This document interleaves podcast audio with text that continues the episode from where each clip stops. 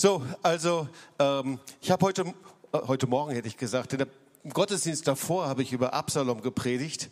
Normalerweise predige ich immer zwei, die gleichen Botschaften, aber ich fand das irgendwie zu langweilig und hatte dann auch eine gute Zeit mit dem Herrn am, am Samstag, wo ich mehrere Stunden im Wort Gottes studiert habe. Und da kam so viel und da habe ich gedacht, Mensch, wie kriege ich das denn alles in einer Predigt unter? Und jetzt darf ich auch noch 30 Minuten predigen, wie mache ich das denn noch?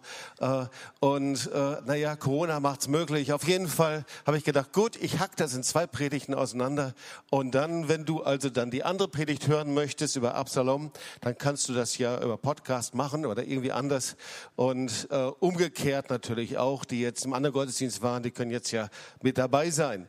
So, ähm, ich liebe die Propheten des Alten Testaments. Und vor allen Dingen liebe ich es, wenn sie in der Kraft des Heiligen Geistes, in der Kraft Gottes sich bewegen. Und wenn ich mir die Propheten des Alten Testaments anschaue, dann liebe ich ganz besonders einem Propheten, nämlich der hat den Namen Elisa. Übrigens verwechselt man den eben leicht mit Elia. Elisa, Elia ist ja gerade jetzt, ich weiß, die englische Übersetzung, die fordere ich jetzt ziemlich heraus. Ähm, aber Elia. Wir werden gleich zu Elisa kommen, weil ähm, die Predigt heißt Elisas Mantel und Charlotte hat mich dann schon korrigiert. Hat gesagt, das heißt doch Elias Mantel. Ich habe gesagt, nein, heute geht es um Elisas Mantel. Also gut. Ähm, ähm, die Geschichte steht im 2. Könige 2, Vers 14. Ähm, äh, da ist ein Vers, den ich da herausnehme, aber ich starte mal in 2. Könige 2, Vers 11. Und als sie miteinander gingen und redeten, siehe, da kam ein feuriger Wagen mit feurigen Rossen, die schieden die beiden voneinander und Elia fuhr im Wettersturm gen Himmel. Elisa aber sah es und schrie, mein Vater, mein Vater, du Wagen Israels und seine Reiter, und sah ihn nicht mehr. Da fasste er seine Kleider, zerriss sie in zwei Stücke und hob den Mantel auf, der Elia entfallen war, und kehrte um und trat wieder an das Ufer des Jordans. Und er nahm den Mantel, der Elia entfallen war, und schlug ins Wasser und sprach, wo ist nun der Herr, der Gott Elias? Und schlug ins Wasser. Da teilte es sich nach beiden Seiten und Elisa ging hindurch. So, wir lesen im Alten Testament, dass Elisa der Diener des Propheten Elia war. Und da gibt es eine ganze Geschichte. Das war nicht einfach so, der hat sich nicht beworben bei der Jobbörse der Propheten, sondern Elia hörte wohl irgendwie von Elisa. Und Elisa, ihr Lieben, das war ein wohlhabender Jungunternehmer. Wir lesen nämlich, dass er zwölf Ochsengespanne hatte. Das war so ungefähr ähnlich, als wenn zwölf Traktoren parallel laufen würden. Und sie pflügten das Feld. Er war jemand, der hatte richtig Geld. Er war sehr bekannt anscheinend. Und Elia geht zu Elisa hin und er sieht etwas anderes in ihm, in seinem Herzen, eine Berufung, die Gott ihm gegeben hat. Er wirft seinen Herrenden, so heißt das in manchen Übersetzungen, Mantel über ihn. Das war das Zeichen der Berufung. Und dieser herrende Mantel, das war ein Mantel aus Kamelhaar, aber das war der Mantel des Propheten. Jeder, der diesen Prophetenmantel sah, der wusste, das ist jemand, der ist von Gott berufen. Und Elisa nimmt diese Berufung direkt an, verabschiedet sich von seinen Eltern, ist mit ihnen zusammen und wir lesen dann, opfert er seine Ochsengespanne, all das nimmt er, verkauft es, er bricht alle Sicherheiten hinter sich ab, er sät das Geld, das er hat oder er sät es einfach hinein in Menschen, das Reich Gottes, in die Vision. Und wir lesen, wie er ein Diener Elias wird. Ihr Lieben, Berufung ist keine Stelle in der himmlischen Jobbörse, sondern Berufung ist etwas, was original vom Himmel kommt. Gott ruft uns, und zwar jeden einzelnen von uns, und er gebraucht dazu Männer und Frauen Gottes. Wir sehen manchmal die Berufung Gottes etwas sehr Individualistisches. Irgendwie trifft es mich vom Himmel wie ein Blitz und dann falle ich vom Pferd und dann weiß ich alles anders. Aber meistens ist es eben nicht so. Ich weiß, dass Charlotte und ich eine Berufung empfangen haben, weil wir geistliche Eltern hatten, die eine Berufung über uns ausgesprochen haben. Ich weiß noch, wie wir zusammen saßen. Wir waren vielleicht nicht 19 oder 20, vielleicht auch jünger. Und da kam ein prophetisches Wort. Und dieses Wort war, Jobs, ich sehe, wie du hinter einem Podium stehst und predigst. Das ist das, was ich jetzt gerade hier mache. Ich konnte mir das als junger Mann überhaupt nicht vorstellen und fragte, was, wie war denn das vor allem, was mich interessierte, vor wie vielen habe ich gepredigt? Das hat mich natürlich besonders interessiert. Und wer hat mir zugehört? Hat Maria, Tante Maria gesagt, das kann ich leider nicht sagen, das sehe ich nicht. Ich weiß nur, du hast eine Berufung, ihr habt eine Berufung, Gott zu dienen. Gott gebraucht ganz normale Männer und Frauen Gottes. Und Gott ruft dich und uns aus normalen Lebensumständen heraus und verwandelt uns in einen Diener. 1. Könige 19, 21. Danach schloss Elisa sich Elia an und wurde sein Diener. Ja, das hat natürlich auch einige Vorteile und auf der anderen Seite passierte etwas, was man so normalerweise eigentlich so nicht denkt. Weil Elisa lernt alle Stärken und Schwächen des Propheten Elia kennen.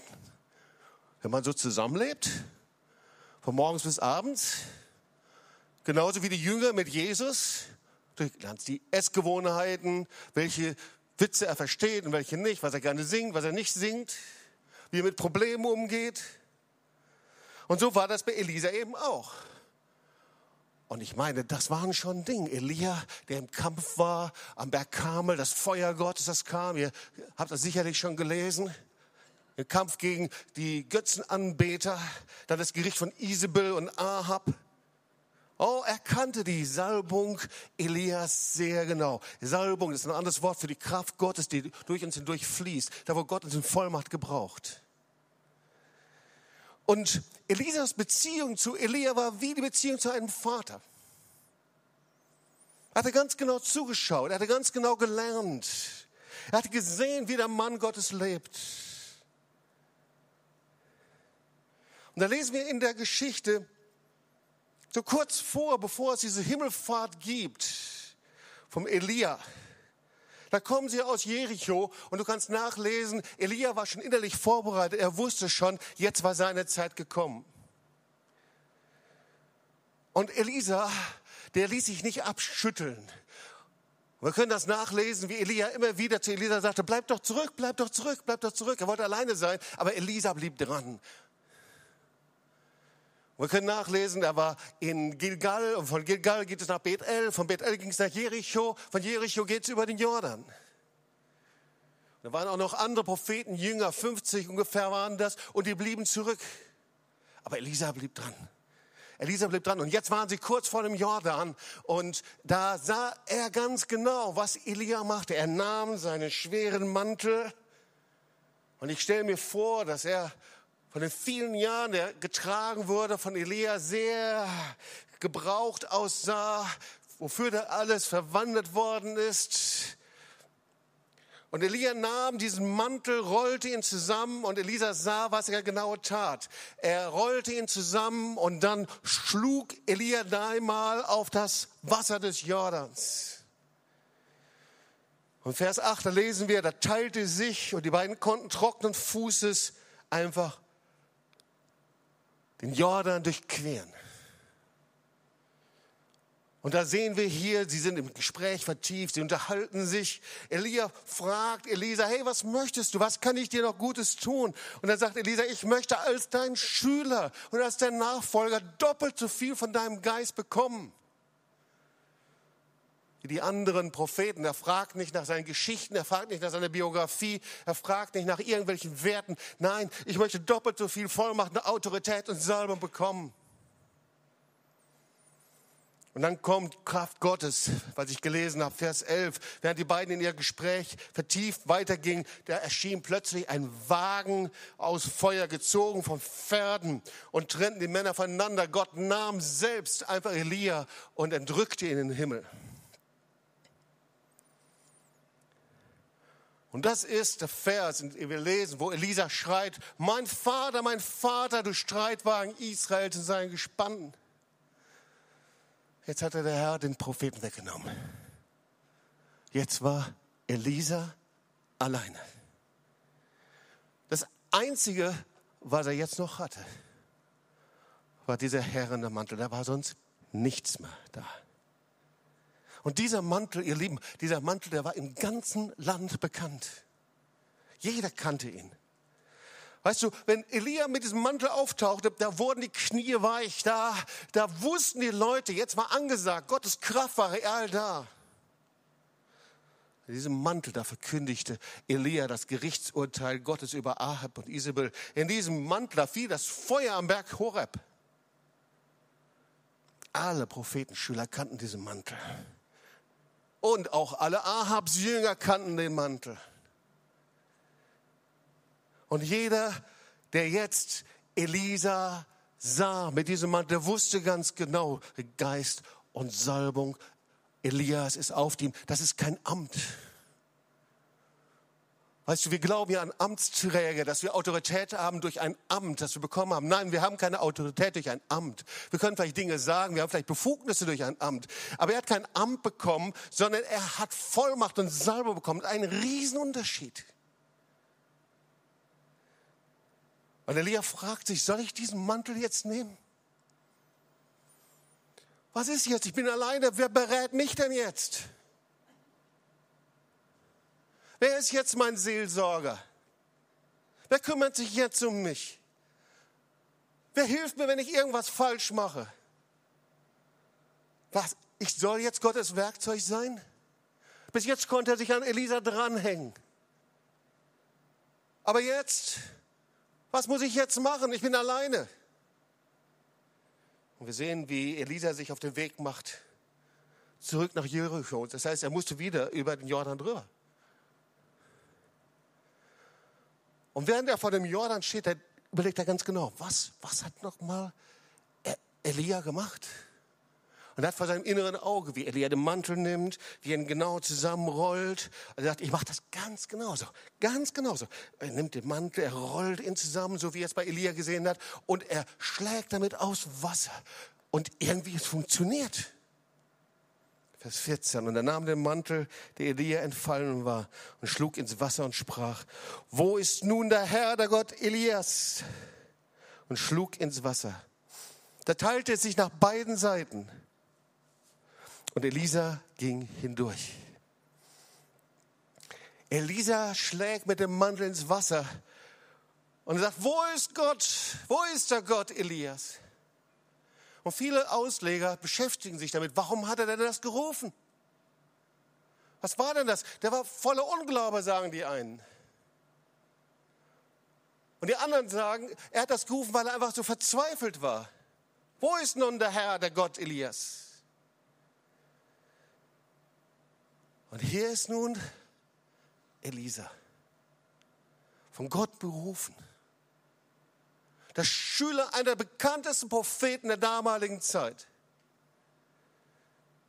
Und sein größtes Problem war, dass er sich nichts zugetraut hat. Sein größtes Problem war, dass er sich so minderwertig fühlte. So gering, so wenig und einfach alleine. Weißt du, Vielleicht müssen wir ja einen Gedanken einschieben, weil Gott ruft immer noch Menschen, ihm in Vollmacht zu dienen. Wir verwechseln das manchmal, wie gesagt, mit Ämtern. Aber ein Amt, ob ich Zellgruppenleiter bin, ob ich Pastor bin, ob ich dies oder jenes bin, ob ich Anbetungsleiter, ein Amt gibt mir noch keine Vollmacht. Jede Zeit bringt besondere Berufungen hervor, immer wieder, auch in der heutigen Zeit spricht Gott deutlich über Berufungen. Die Zeit des Elias, das war die Berufung, in der sie sich mit dem Götzendienst Isabels auseinandergesetzt haben. In der heutigen Zeit ist es die Vollmacht, die Berufung, mit der ganzen Säkularisierung dieser Zeit umzugehen, mit Abfall von Gott und genauso mit Gottlosigkeit und Gesetzlosigkeit. Und wie zu der Zeit Elias ruft der Herr immer noch in der heutigen Zeit Menschen zu seinen Bedingungen. Die Bedingungen haben sich nicht geändert. Gott beruft eine Generation. Gott beruft eine Generation und noch eine neue Generation. Ich gehöre zur Generation, die in den 70er, in den 80er Jahren berufen worden ist von Gott, genauso Leute auch. Ich weiß, wie wir in Gottesdiensten saßen und Prediger riefen und sagen, wo ist die Generation, die in dieser Zeit eine Antwort haben wird, die bereit ist, ein Leben niederzulegen, die bereit ist, ihr Beruf niederzulegen, ihre Zukunft, ihre Wünsche, die bereit ist, einfach ihr Leben voll in die Waagschale Gottes zu werfen. Wir sagten, Herr, hier sind wir, wir wissen nicht, wie wir es tun sollen. Und mit Zittern und mit Zagen sagen wir, Herr, wenn du niemanden anders hast, kannst du uns bitte gebrauchen? Und genauso war das zur Zeit Elias. Und genauso ist das heute auch wieder. Gott ruft eine Generation, die bereit ist, wie Elisa, bereit ist, zu Schülern zu werden, zu Dienern zu werden, zu Jüngern zu werden. Eine Generation, in der er einen Mantel überwerfen kann und die Vollmacht von ihm empfangen. Nochmal, ist ein Unterschied, etwas für Gott zu tun oder Vollmacht von ihm zu empfangen. Das ist der Mantel Elias. Der Mantel Elias steht für die Salbe und prophetische Berufung, die Elisa jetzt empfangen hat. Manchmal verwechseln wir das auch mit unterschiedlichen Gaben. Auch darüber sprechen wir nicht. Gott hat uns mit unterschiedlichen Gaben ausgestattet. Ja, und das ist wunderbar. Die müssen wir entdecken, natürlich in deinem Leben. Aber hier geht es um die Vollmacht und Salbung des Heiligen Geistes. Hier ist der Weg von Elisa, vom Diener zu einem, der sich berufen lässt, der sich nicht abschütteln lässt von Gilgal nach Bethel, nach Jericho, der sich nicht abschütteln lässt. Ich will diese Vollmacht, ich will den Mantel, ich will die Salbung haben. Und jetzt steht er hier allein am Jordan. Und sein geistlicher Vater, der hatte ihm ein Erbe übergeben. Das war dieser Mantel. Dieser Mantel, der zog ihn an und irgendwie schien er sehr groß, sehr unbequem zu sein. Und was noch unangenehmer war, jeder konnte ihn erkennen von weitem. Die erkannten ihn nicht an seinem Gesicht, nicht an seiner Nase, nicht an seinen Ohren. Sie erkannten ihn in seinem Mantel. Und so schreit er das. Wo ist der Gott Elias? Er traut sich nichts zu. Ich habe nichts, was ich geben kann. Ihr Lieben, es kommt eine Zeit, davon bin ich total überzeugt, der der Herr seine Berufung und seine Salbung einer Generation übergibt, die sich nichts zutraut, die sich minderwertig und unwürdig fühlt, aber, aber, die bereit ist, sich vor Gott auszuschütten und ihm zur Verfügung zu stellen. Als der Herr dann zu Charlotte und zu mir über die Berufung gesprochen hatten und wir fingen an, Reich Gottes zu bauen, hier in Tübingen Gemeinde zu gründen, in mir war immer so ein Gedanke, der Gedanke war, erstens, es gibt bessere,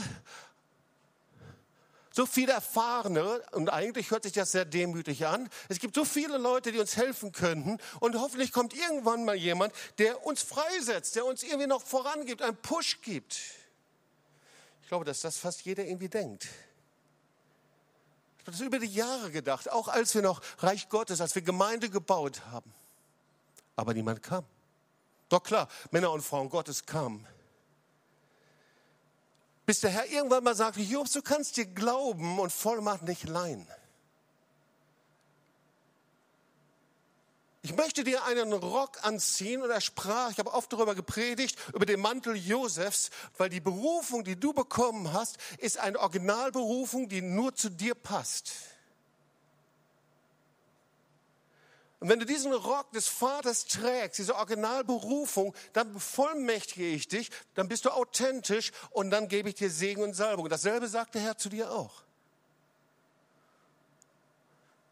Es gibt einen Rock, einen Mantel der Salbung, der Autorität, die nur, nur zu dir passt. Und du kannst darauf lange warten, dass jemand anders dir mehr gibt, aber Gott möchte dir geben. Und so sagte der Herr zu mir, nimm den Mantel, den ich dir gegeben habe, und hab keine Furcht, dass andere dich daran erkennen. Hab keine Furcht, dass andere sich an dir stören. Hab keine Furcht, dass andere über dich schreiben. Hab keine Furcht, dass andere deinen Mantel beschmutzen wollen. Ihr Lieben, wir sind jetzt schon viele Jahre unterwegs hier in Tübingen, leben hier seit fast wie vielen Jahren jetzt? 30 Jahren. 38 Jahren. Wir haben hier Reich Gottes gebaut und Gemeinde gegründet und Gemeinde gebaut. Und wir haben viele seit Gründung der Gemeinde gelehrt, Jünger zu sein und diesen Mantel zu tragen, weil beides gehört zusammen. Auch wenn dieses Wort inzwischen im christlichen Bereich zum Unwort geworden ist. Und doch steht es hier in der Bibel, ihr Lieben. Wir haben viele gelehrt, diesen Mantel zu tragen. Und da waren viele, die bereit waren, diesen Preis zu zahlen. Sonst könnten wir gar nicht sitzen. Das war nicht, weil Jobs und Charlotte Bitten das waren, sondern da war, waren Guido und Gudler da waren, da waren Günther und Claudia da waren. Da waren viele, die bereit waren, und Thomas und Simone, die gesagt haben, Herr, hier ist es. Ich lege Lieder mein Leben als Sohn eines Landwirts, als Betriebswirtschaftler, als was hast du gemacht als Ingenieur, genau, oder als Sozialpädagogin oder was weiß ich alles. Herr, aber ich will den Mantel tragen, ich will ihn tragen. Viele, die bereit waren, den Preis zu zahlen und den Weg mitzugehen. Und Elisa schlägt mit dem Mantel aufs Wasser. War das Verzweiflung? Und das Wunder geschieht. Warum? Das Wunder geschieht, das Wasser teilt sich. Und er sieht, der Herr ist mit mir. Ich habe denselben Gott, denselben Herrn wie Elia. Ich möchte etwas verraten. Das Entscheidende ist nicht das Werkzeug. Das Entscheidende ist der Meister, der das Werkzeug in die Hand nimmt. Das Entscheidende ist nicht das Werkzeug, sondern das Entscheidende ist der Meister, der es in die Hand nimmt. Weißt du, Bevor ich Theologie studierte, hatte ich das Vorrecht, eine Schreinerlehre zu machen, weil der Herr mich etwas lehren wollte. Und einer der Dinge, die ich überhaupt nicht mochte, war, wenn das Holz sehr schön vorbereitet war und furniert war, dann musste das dann lackiert werden. Ich weiß nicht, ob das heute noch so ist.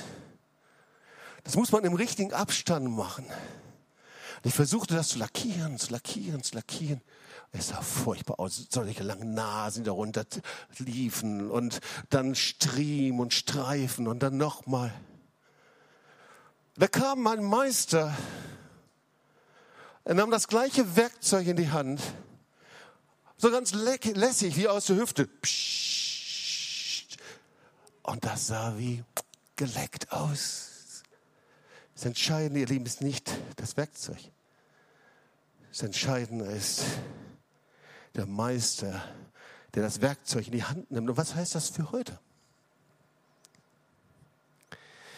Die Geschichte geht ein bisschen weiter. Wollen wir sie noch weiter anschauen? Seid ihr noch mit dabei? So, Elisa kommt also zurück nach Jericho. Vers 19. Und die Männer der Stadt sprachen zu Elisa, siehe, es ist gut wohnen in dieser Stadt. Wie mein Herr sieht, aber es ist böses Wasser und das Land unfruchtbar. Also hier ist die Geschichte von Jericho mit dem bösen Wasser, habt ihr sicherlich schon gelesen, die sich direkt anschließt. Und durch das Wasser wird das Land unfruchtbar. Das heißt, ähm, wir relativieren das so leicht, das Wasser ist kontaminiert, verstrahlt, verseucht. Niemand konnte daraus trinken. Dieses Wasser hat Tod gebracht, Unfruchtbarkeit hervorgebracht, Zerstörung, Not. Vielleicht ähnlich wie eine kontaminierte Luft bei einer Pandemie, oder?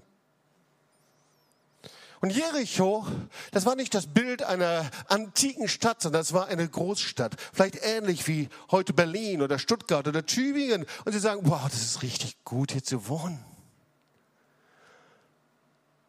Hier in Stuttgart, wir haben so eine große Partymeile. Das ist herrlich hier zu wohnen, dieses, äh, dieses Flair, dieses Party-Flair dass wir in der Nacht genießen können. In Berlin, da ist es gut zu wohnen, eine herrliche Stadt. Vor allen Dingen, wenn du nach Kreuzberg kommst, kannst du die Bäume genießen oder in Tübingen. Es ist gut hier zu wohnen. Wer hat das schon mal so gehört? Ja, es ist herrlich, es ist gut hier zu wohnen. Und dann gibt es dieses Aber. Und nach diesem Gutwohnen gibt es immer ein Aber. In Stuttgart gibt es ein Aber, in Berlin gibt es ein Aber, in Jericho gab es genauso ein Aber. In Tübingen natürlich auch. Aber es gibt hier vergiftete Quellen. Was sind denn vergiftete Quellen? Vergiftete Quellen, das ist Aggression und Hass und Gewalt. Aber es gibt vergiftete Quellen, Menschen, die auf einmal zuhauen und zuschlagen und Schaufenster kaputt machen und plündern. Es gibt vergiftete Quellen von Nachtclubs und Prostitution, die als systemrelevant anerkannt werden. Es gibt vergiftete Quellen, Drogenkonsum an jeder Ecke, Perversion. Es gibt vergiftete Quellen von Gottesanbetung. Es gibt vergiftete Quellen, auch heute noch. Und es gibt vergiftete Quellen überall im Herzen von Menschen, oder? Und die bringen bitteres Wasser hervor. Vergiftete Quellen, wenn es solche Quellen gibt, merkwürdig ist das, dass es dann Unsicherheit gibt. Ja, Menschen, die wissen nicht mal genau, wie sie sich bewegen sollen. Wer oder was ist kontaminiert? Wer infiziert sich? Unsicherheit, wir haben es erlebt in der Corona-Zeit. Menschen wissen nicht mal ganz genau, wie geht man miteinander um und wem macht man einen Bogen und wen nicht. Wie begrüßt man sich überhaupt? Die Folgen von vergifteten Quellen sind immer Unsicherheit und Angst. Das sagt schon Jakobus 3, Vers 10. Aus einem Mund kommt Lob und Flachen und Fluchen. Das soll nicht so sein, meine Brüder und Schwestern. Lässt auch die Quelle aus einem Loch Süßes und Bitteres fließen. Da ist also eine bittere Quelle im Herzen. Und jetzt kommen also die Vertreter Jerichos zu dem Mann mit seinem hehren Mantel, zu Elisa. Die kommen zu mir hin. Und wir wissen aus dem Wort Gottes, dass Jericho keine heilige Stadt war, sondern Jericho war eine Stadt des Götzendienstes. Und hier, äh, Elisa wurde so lange verachtet, Elia wurde verachtet. Solange die Not da ist, ist Gott doch nicht interessant, oder? Solange es einem gut geht, da braucht man nicht den lebendigen Gott. Aber jetzt vergiftete Quellen. Jetzt fangen sie an, Gott zu, zu rufen. Und wir sind in der gleichen Zeit, oder? Wir sind in einer Zeit von Krisen. In Krisen fangen Gott, die Menschen an, Gott zu suchen. Sie fangen an, sich auszustrecken. Sie brauchen eine Antwort. Und es gibt für die vergifteten Quellen dieser Zeit keine andere Antwort als die vom Himmel, als die vom lebendigen Gott. Wir wollen das Bild jetzt noch ein bisschen weiterführen. Weil Elisa ist irgendwie auch ein Bild für Jesus. Weil immer wenn wir im Alten Testament eine Geschichte lesen und die wird als ein Bild gedeutet, dann nennt man das eine Allegorie. Und ich bin überzeugt, dass wir im Alten Testament reale Geschichten vor uns haben. Und gleichzeitig hat Jesus eben auch einige Bilder und einige Geschichten aus dem Alten Testament als ein Bild gebraucht. Zum Beispiel der Durchzug des Roten Meeres hat er als ein Bild für Taufe gebraucht oder Jona als ein Bild für den Tod und die Auferstehung Jesu. Also wir dürfen das. Und so gibt es ganz viele Gründe, dass wir die Person des Elisa so etwas wie ein Vorbild, eine, man nennt das eine Vorschattung, etwas wie ein Beispiel, ein Bild, ein Gleichnis ist für vieles, was Jesus später getan hat. Es ist kein Wunder, dass Jesus Elisa in seiner Predigt erwähnt. Also Elisa, wir kommen zu der Geschichte, steht hier also vor den Männern Jerichos. 2. Könige 2,20. Er sprach, bringt mir her eine neue Schale und tut Salz hinein.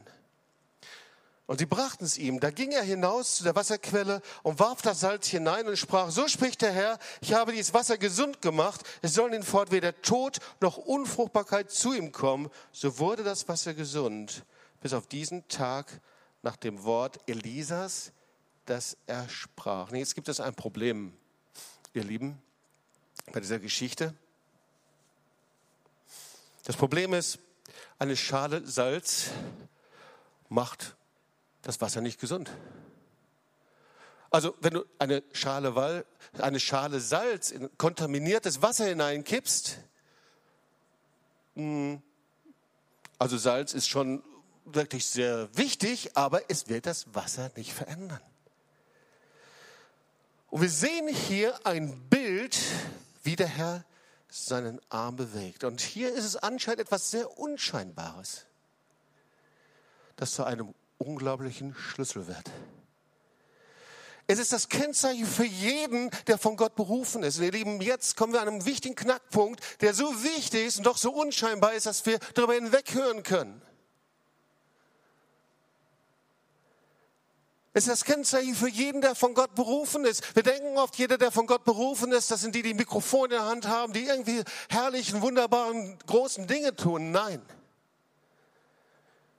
Was passiert hier? Mit dieser Schüssel Salz. Weißt du, ein ganz einfaches Geheimnis. Elisa tut etwas. Punkt. Elisa tut etwas. Und der Herr fängt dann etwas an zu tun. Elisa tut etwas, das Geheimnis der Berufung, der Bild für Segen. Der Herr, Elisa tut etwas und Gott tut etwas hinzu. Elisa fängt an und Gott tut. Du denkst, Mensch, das ist aber jetzt nicht so ein dickes Ding, doch? Jericho. Siebenmal läuft Josua um Jericho herum, nochmal und nochmal und nochmal. Denkst du, die hatten so eine Power, die Schofars, dass deswegen die Mauern umgefallen sind? Nein. Josua tut etwas und Gott tut seins hinzu. Mose nimmt den Stab und steckt ihn hinein in das Schilfmeer. Denkst du, dieser Stab hat magische Kräfte? Nein, natürlich nicht. Er tut etwas und Gott tut das hinzu. Weißt du, das Problem ist, dass wir darauf warten, dass Gott etwas tut. Und es gibt Menschen, die werden darüber alt, frustriert und bitter.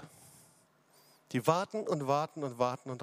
Und sie haben so ein religiöses Verständnis von Gott, weil sie sagen, ja, ja, keine eigene Kraft, eine Stärke. Du wartest, du wartest, du wartest. Du hast was nicht verstanden von Berufung. Segen ist dort, wenn du anfängst, etwas für Gott zu tun. Und dann tut Gott die Dinge. Weißt du, wenn ich einfach nur predigen würde, ohne dass Gott etwas tut, dann könnte ich dir einfach nur einen Vortrag halten und du würdest hier rausgehen und nichts passiert. Gott sei Dank aber für jeden, der sagt, mein Leben wurde durch eine Predigt verändert. Ich wurde durch die Predigt überführt. Ich wurde herausgefordert. Ich bin nach Hause gegangen, habe geweint. Ich habe Gott gesucht. Das ist das, was Gott tun kann. Du tust etwas und Gott tut etwas hinzu. Du gehst hin und erzählst dein Zeugnis und du fühlst dich ganz schlecht, du fühlst dich ganz schwach und auf einmal kommt der Heilige Geist und derjenige fängt an zu weinen, weil Gott tut etwas. Du gehst hin und nimmst den Telefonhörer in die Hand und sagst, ich möchte für dich beten. Du hast keinerlei Empfinden, keinerlei Gefühl, aber du tust etwas, aber Gott tut etwas hinzu und der Gegenüber am anderen Seite der Leitung sagt, ich bin dir so dankbar, weil heute ist Gott in mein Leben gekommen. Weißt du, auch wenn es unscheinbar und unsichtbar ist. Und das war das Salz. Das Salz ist etwas Alltägliches. Man kann das aus dem Meer gewinnen. Natürlich auch wertvoll, aber unscheinbar. Jeder hat es. Niemand würde in den Supermarkt gehen und sagen, heute kaufe ich schönes, herrliches, wunderbares Salz. Du würdest in den Supermarkt gehen, du würdest schönes Gemüse suchen, du würdest alles Mögliche. Aber Kaffee würdest du ja auch aussuchen, natürlich. Aber Salz ist gewöhnlich. Aber es kann den Prozess der Verwesung stoppen. Viele sagen, dieses Salz ist das Wort Gottes. Ja. Und das ist wahr, das ist das Erste. Du bist da, du bist verzweifelt, du bist in Finsternis, du fängst an, im Wort Gottes zu lesen. Das Wort Gottes fängt an, einfach dein Leben gesund zu machen. Drogenabhängige,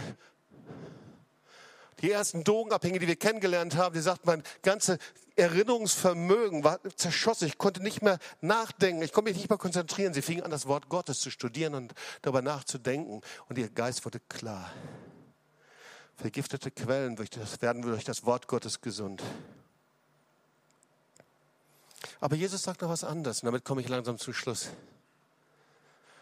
Dieses unscheinbare Salz, das seid ihr. Durch das Salz wird die Familie, die auseinanderbricht, gesund. Und wie viele Familien waren am Auseinanderbrechen, sind gesund geworden. Die Ehen, die auseinanderbrechen, werden gesund durch das Salz. Die vergifteten Herzen mit Hass und Schuld und Sünde werden gesund durch das Salz. Durch das Salz, die in Insolvenz lebenden werden zu erfolgreichen Geschäftsleuten nur durch das Salz. Die keinen Beruf hatte und jetzt ist sie erfolgreiche Lehrerin durch das Salz. Die drogenabhängige Kifferin zur erfolgreichen Geschäftsfrau durch das Salz. Der religiöse Student der ständig Aufmerksamkeit auf sich ziehen musste, wurde zu einem Mann Gottes durch das Salz. Und die abgelehnte Migrantin zu einer Predigerin des Wortes Gottes durch das Salz.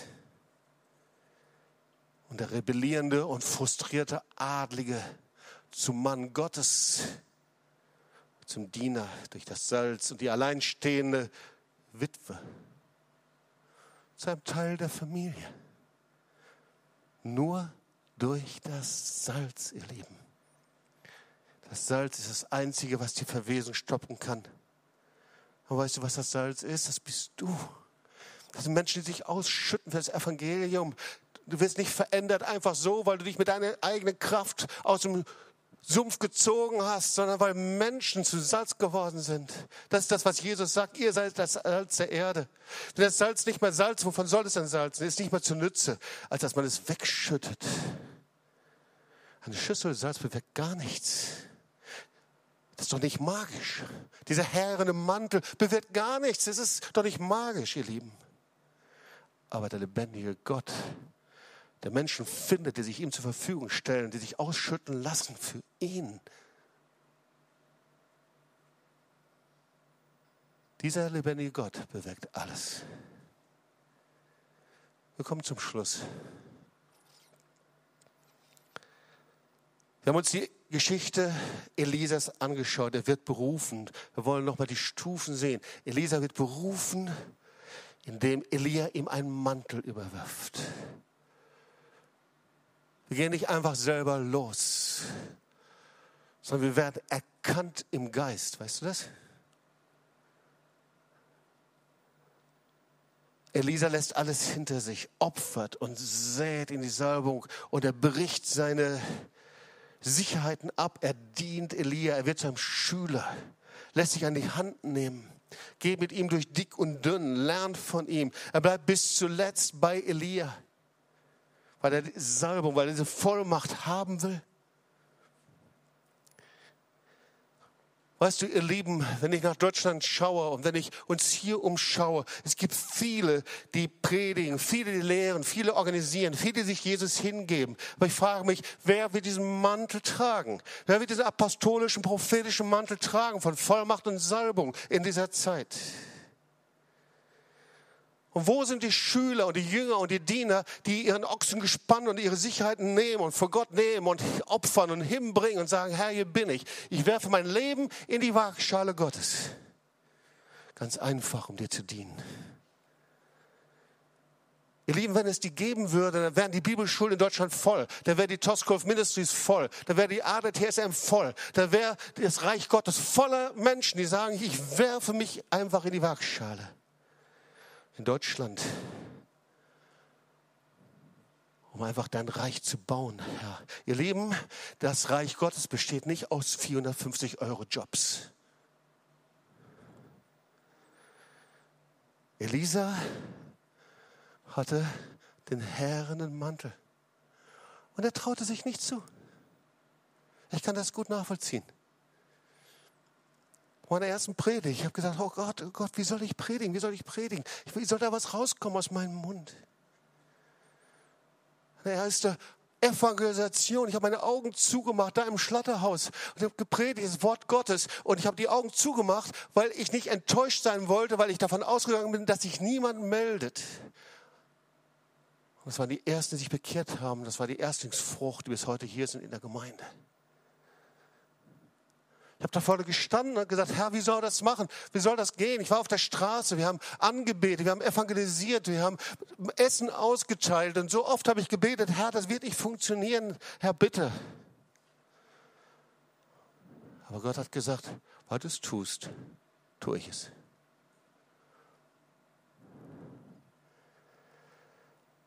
Ich nehme das Unscheinbare. Ich nehme das, was nach außen hier nichts ist.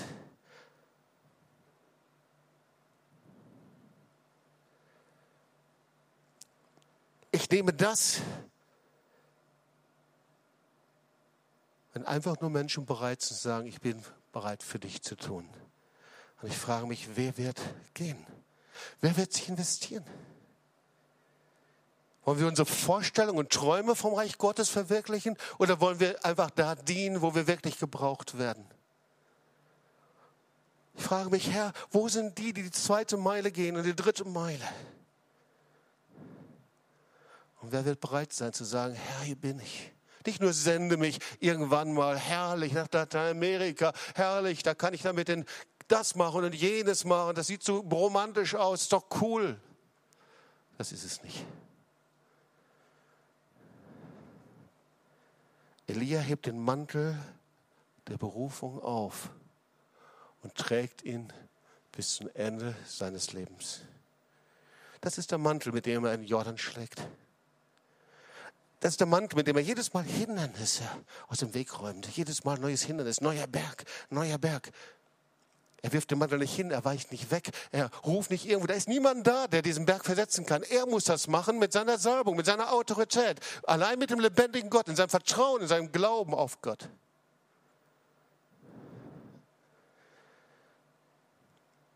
Weißt du, wer diesen Mantel aufhebt und ihn trägt und sein Leben wie diese Schüssel Salz ausschüttet vor Gott,